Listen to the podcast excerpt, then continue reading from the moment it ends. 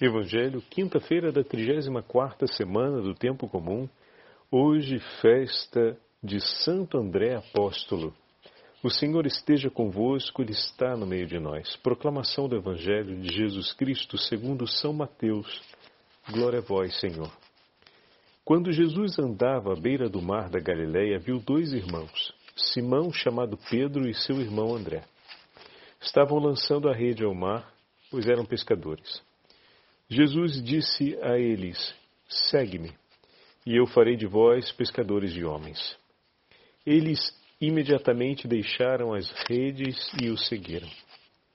Caminhando um pouco mais, Jesus viu outros dois irmãos, Tiago, filho de Zebedeu, e seu irmão João. Estavam na barca com seu pai Zebedeu consertando as redes. Jesus os chamou. Eles imediatamente deixaram a barca e o pai e o seguiram. Palavra da salvação. Glória a vós, Senhor. Quinta-feira da 34 semana do Tempo Comum, hoje festa de Santo André Apóstolo. Em nome do Pai, do Filho e do Espírito Santo. Amém. Queridos irmãos e irmãs, o mês de novembro se conclui com a celebração do apóstolo Santo André. Santo André aparece na narrativa do primeiro chamado apostólico no Evangelho de São Mateus, juntamente com seu irmão Pedro. No Evangelho de São João, juntamente com João Evangelista. Ambos eram discípulos de São João Batista. Uma característica que já falamos por diversas vezes em nossas meditações é essa da prontidão dos apóstolos a voz de Jesus. André estava com seu irmão Pedro. E diz o texto que eles estavam lançando a rede ao mar. Eles estavam na faina do trabalho. A faina imediata do trabalho, no exercício mesmo.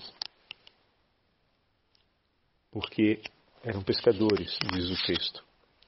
E naquele momento Jesus disse a eles: segue-me e eu vos farei pescadores de homens. Assim, Mateus apresenta o chamado do Senhor, uma palavra direta a eles, com uma finalidade declarada. O diálogo se resume a essa palavra direcionada de Jesus a eles e se completa, estamos falando de um diálogo, com a atitude dos discípulos. Eles imediatamente deixaram as redes e o seguiram diante da palavra do Senhor, eles modificaram completamente a sua vida. Olha que significativo, porque durante toda essa 34 semana, a gente está falando do poder da palavra de Deus que modifica a nossa vida, que transforma a nossa vida. O evangelho de ontem de uma força incrível. Como o Senhor nos cerca de consolações, nos entrega inúmeras promessas quando nos apresenta um chamado. Ou seja, a palavra do Senhor, ela vem em nosso socorro em todas as circunstâncias de nossa vida, ou seja, é um socorro para todas as circunstâncias da nossa vida, é uma palavra que nos leva ao agir, ao mesmo tempo é uma palavra que nos sustenta, uma palavra que renova a nossa esperança, ao mesmo tempo que é uma palavra que nos consola. E no Evangelho de hoje, o Senhor direciona a eles o chamado: segue-me, e eu vos farei pescadores de homens. E eles imediatamente deixaram as redes e seguiram o Senhor. A palavra impacta sobre a vida dos apóstolos André e Pedro, e eles imediatamente se deixam mover por essa palavra. Ah, meu irmão e minha irmã, como é importante suplicarmos isso ao Senhor. Senhor, move o meu coração à luz da tua palavra. Dai-me a graça de ter um coração como o coração dos seus apóstolos. Um coração que se deixa mover imediatamente. Diante da Sua palavra, eles não impõem resistências, eles não impõem questionamentos, eles não pedem explicações, eles simplesmente se dispõe a essa palavra, deixando as redes o seguiram. Maior ainda foi a entrega de João e de Tiago, filhos de Zebedeu. Estavam na barca com seu pai consertando as redes. Então eles estavam num outro momento da faina. O pescador, depois que ele volta do mar, ele precisa fazer os reparos para preparar a próxima saída. Então, eles estavam junto com o pai, se preparando para a próxima saída. Estavam fazendo o conserto das redes. É normal, muitas vezes agarra num cascalho, prende num pedaço de pedra, ou mesmo o fio com o tempo de tanto atrito e desgaste por conta do, dos afazeres cotidianos. Naquele, naquele caso, a gente não está falando de uma água com sal, então tem a abrasão da rede, né? ela é menor, mas é uma região que tem muitas pedras, então o desgaste com atrito sobre as pedras é grande. É preciso dar-se tanto ao trabalho para poder trabalhar. Entende? Para poder pescar, se deve dar tanto ao trabalho. E ali naquele momento eles estão junto com o Pai. Então, estão na faina para preparar a próxima faina, trabalhando para trabalhar, estão arrumando as redes para poder saírem para um trabalho ainda mais pesado, na companhia do Pai, então ainda tem esse outro elemento, poderíamos dizer, obviamente, isso é sempre um, um modo aproximativo, né?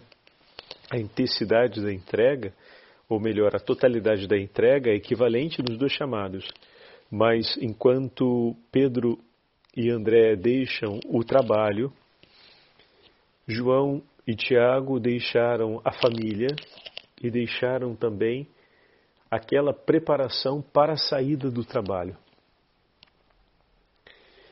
O que significa dizer que diante do chamado do Senhor eles também deixaram tudo. Um tudo mais intenso porque recupera para gente agora as duas imagens juntas a integralidade da nossa vida, nossos laços familiares, nosso suor de cada dia e, ao mesmo tempo, o nosso cuidado pelo futuro. Três realidades que muitas vezes podem ser causa de procrastinação na hora de responder ao Senhor, causa de não imediatez na hora de responder ao Senhor. As preocupações e os vínculos familiares, as ocupações e os anseios e preocupações pelo hoje e as incertezas ou as ambições pelo futuro.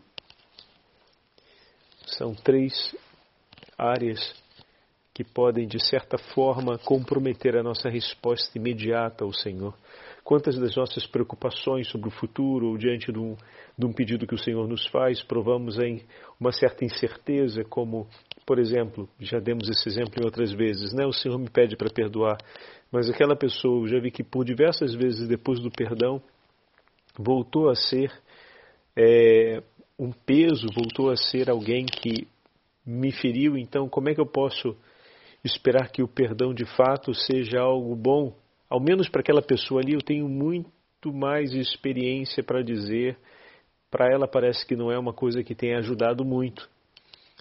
E isso pode criar uma certa resistência na hora de perdoar ou na hora de aceitar a prontidão para ter um coração livre diante do outro, que não condene a outra pessoa a ser sempre vista como aquele que não tem jeito, aquele que não merece ter a prioridade do meu bem-querer.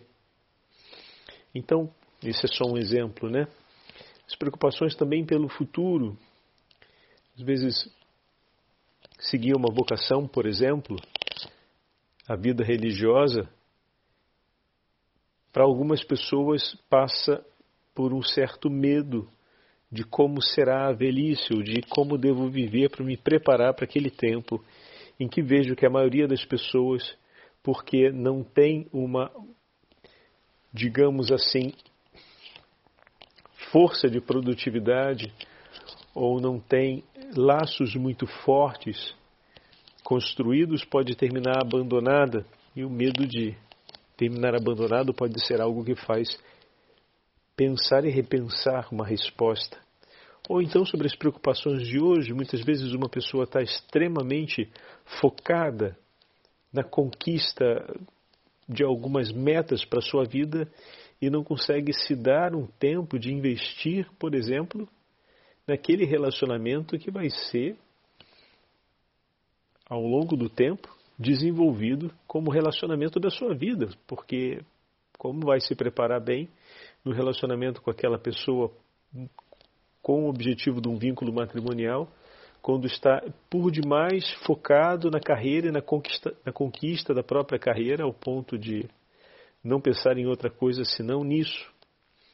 E às vezes o Senhor está passando para me fazer o chamado para começar aquele itinerário que vai me levar a ser não um pescador de homens, mas um pai de família, um pastor de um pequenino rebanho e bom. Eu estou dizendo, peraí, Senhor, que agora eu tenho que ver aqui umas outras coisas, deixa isso para daqui a pouco, não estou tô com cabeça, eu quero, mas agora não, vamos deixar isso para daqui a pouco, né? Bom, a gente sempre pode dar uma resposta desse tipo, mas a gente não pode esquecer que quando o Senhor fala, Ele tem toda a prioridade e que a Sua palavra é vida para nós. Na Sua palavra se realiza o nosso ser. Nela nos movemos e somos. Por meio da Sua palavra, o Senhor transforma o universo. Essa é a palavra que tem o poder de fazer nova todas as coisas, de chamar do nada à existência todas as coisas. Essa é a palavra que fez o céu e a terra, que tem o poder de ressuscitar. Essa é a palavra que sustenta e que gera vida. E se esse Senhor lhe disse no agora, vem e segue-me, se ele disse no agora, vem e te farei pastor de um pequeno rebanho, essa é a hora, meu irmão. A palavra do Senhor não pode ser adiada. Se ela for adiada, talvez a gente perca um grande, se não o momento mais importante da nossa vida. Por isso, pedir sempre que, pela potência do Espírito Santo, o nosso coração, os nossos ouvidos estejam abertos, mas o nosso coração esteja disposto a Ele. Senhor, faz diariamente o meu coração disposto à tua palavra, pronto para ouvir a sua voz e para segui-la. Educa-me, Senhor, nessa prontidão de resposta, porque eu quero te seguir onde o Senhor for. Quero corresponder a cada uma de suas palavras, a cada um dos seus chamados. Vai dizer São João Clímaco, comentando a respeito da figura do, do rei, é uma imagem simpática que ele usa. Ele diz assim: Se um rei da terra nos chamasse para o seu serviço, não hesitaríamos, não é mesmo? Não procuraríamos desculpas, qualquer que fosse. Mas, deixando tudo, honrados por aquela palavra que foi dirigida a nós, iríamos imediatamente ter com ele e disponibilizarmos para aquilo que fosse pedido. Por isso, quando o Rei dos Reis, o Senhor dos Senhores, o Deus dos Deuses, nos chama para o seu serviço celeste. Ah, caríssimos irmãos, tenhamos atenção em não recusar, por preguiça ou por covardia, ou mesmo por descuido, ou por qualquer outro interesse que possamos julgar que seja útil naquela hora Nada é mais útil do que a voz do teu Senhor dirigida a ti. Corramos então com alegria e amor para o bom combate, para o encontro desse Rei, sem nos deixarmos intimidar seja pelos nossos inimigos, seja pela exigência do que nos será pedido. Alegrai-vos, pois, sempre no Senhor. Todos vós que sois seus servos, alegrai-vos, reconhecendo nisto o primeiro sinal do amor que o Mestre nos tem, a alegria por ouvir a sua voz que nos fala. Bonito, né? A alegria por ouvir a sua voz que nos fala.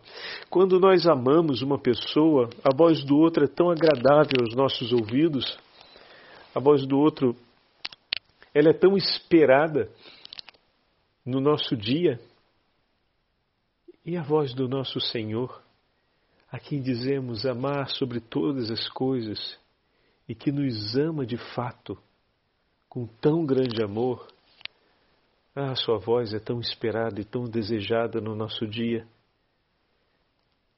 Quando ele nos fala, surge uma alegria, uma urgência de amor mesmo, como São João Clímaco nos ajuda a compreender. Hoje, na liturgia das horas, meditando, porém, sobre o Evangelho de São João, São João Crisóstomo escreve a respeito do apóstolo André. Eu gostaria de poder completar a nossa meditação de hoje, dividindo com vocês esse texto da liturgia das horas, das homilias, sobre o Evangelho de São João de São João Crisóstomo. Estamos no quarto século. Escreve assim a respeito de André, da vocação de André. O título dessa homilia, número 19, é Encontramos o Messias. São João Crisóstomo escreve assim: André, tendo percebido, é permanecido com Jesus e aprendido com ele muitas coisas, não escondeu o tesouro só para si mesmo, mas correu depressa a procurar seu irmão para fazê-lo participar da sua grande descoberta. Repara o que lhe disse ao encontrar Pedro. Nós encontramos o Messias, que quer dizer Cristo. Vede como logo revela André o que aprendera em tão pouco tempo? Demonstra assim o valor do Mestre que o persuadira durante aquela tarde, bem como a aplicação e o zelo daqueles que desde o princípio já estavam atentos. Esta expressão, com efeito, é de quem deseja intensamente a sua vinda, espera aquele que deveria vir do céu, exulta de alegria quando ele se manifestou e se apressa em comunicar aos outros a grande notícia, o que João Batista nos disse. Aquele que é o esperado chegou e nós o encontramos. Repara também a docilidade e a prontidão de espírito de Pedro ao ouvir as palavras. Ele acorre imediatamente, diz o evangelista, e conduziu até Jesus. Mas ninguém condene a facilidade com que, não sem muita reflexão, aceitou Pedro a notícia. É provável que o irmão lhe tenha falado pormenorizadamente mais coisas do que aquilo que nos escreve João em seu Evangelho. Na verdade, os evangelistas sempre narram muitas coisas resumidamente, por razões de brevidade no escrever. Aliás, não afirma que acreditou logo. Diz e conduziu até Jesus. E a ele o confiou para que Pedro aprendesse com Jesus todas as coisas. Olha que bonito. Levou ele para que ele fizesse a experiência, para que o próprio Senhor Jesus se manifestasse a ele. Bonito isso, né? Estava ali também outro discípulo que viera com os mesmos sentimentos. Se João Batista, quando afirma Eis o Cordeiro e batiza no Espírito Santo, deixou mais clara sobre esta questão a doutrina que seria dada pelo Cristo. Muito mais fez André, pois não se julgou capaz de explicar tudo para Pedro, a própria fonte da luz, tão contente e pressuroso, que não duvidou sequer um momento e o levou até Jesus, para que ele mesmo o conhecesse. São João Crisóstomo escreve com grande delicadeza essa atitude de André. Enquanto João Batista ensinou, apontou, falou e eles foram, sabendo quem era Jesus, porque nele estava a síntese e a expressão de tudo aquilo que o Batista havia ensinado. No caso de Pedro, não era discípulo de João Batista. André não fez a mesma coisa. Não procurou transmitir, explicar. Ele simplesmente pegou Pedro e levou até Jesus. Puxa vida. Às vezes a gente não, não leva muito jeito para explicar, para falar. Às vezes, na hora da gente falar um pouco mais sobre Jesus ou, ou, ou dar um testemunho, a gente se sente um pouco inseguro ou insuficiente. Mas uma coisa é certa um coração que ame, que ama intensamente, ah, ele é pronto. Ele é pronto para agarrar o outro e carregá-lo. Quem ama carrega, quem ama entusiasma, quem ama envolve, quem ama pega pela mão e sai correndo. Até onde está o bem, a maravilha, até onde está Deus. Peçamos ao Senhor essa força interior, esse vigor espiritual de termos sempre essa força, essa potência do Espírito Santo em nós, esse fulgor de amor a ponto de agarrar os nossos irmãos e irmãs e entusiasmá-los com nossos gestos, os nossos gestos, levando-os até Jesus, para que eles vivam a experiência com o Senhor da glória e possam compreender a grandeza e a profundidade do seu amor. O Senhor esteja convosco, Ele está no meio de nós. Pela intercessão dos santos apóstolos de Cristo e pela intercessão da Beatíssima Virgem Maria, Rainha dos Apóstolos, nós que estamos dentro da novena da Imaculada, abençoe-vos o Deus Todo-Poderoso, Pai, Filho e Espírito Santo. Amém. Hoje é o segundo dia da nossa novena e vamos adiante preparando essa grande solenidade da Imaculada Conceição. Hoje, olhando para o testemunho dos apóstolos e lembrando-nos que Maria Santíssima os abraçou e os instruiu na perseverança até o fim, como ontem falava o Evangelho. Aqueles que perseverarem até o fim receberão a vida eles perseveraram e nos transmitiram a fé. Virgem Maria, Rainha dos Apóstolos, rogai por nós e guiai-nos na perseverança rumo ao céu.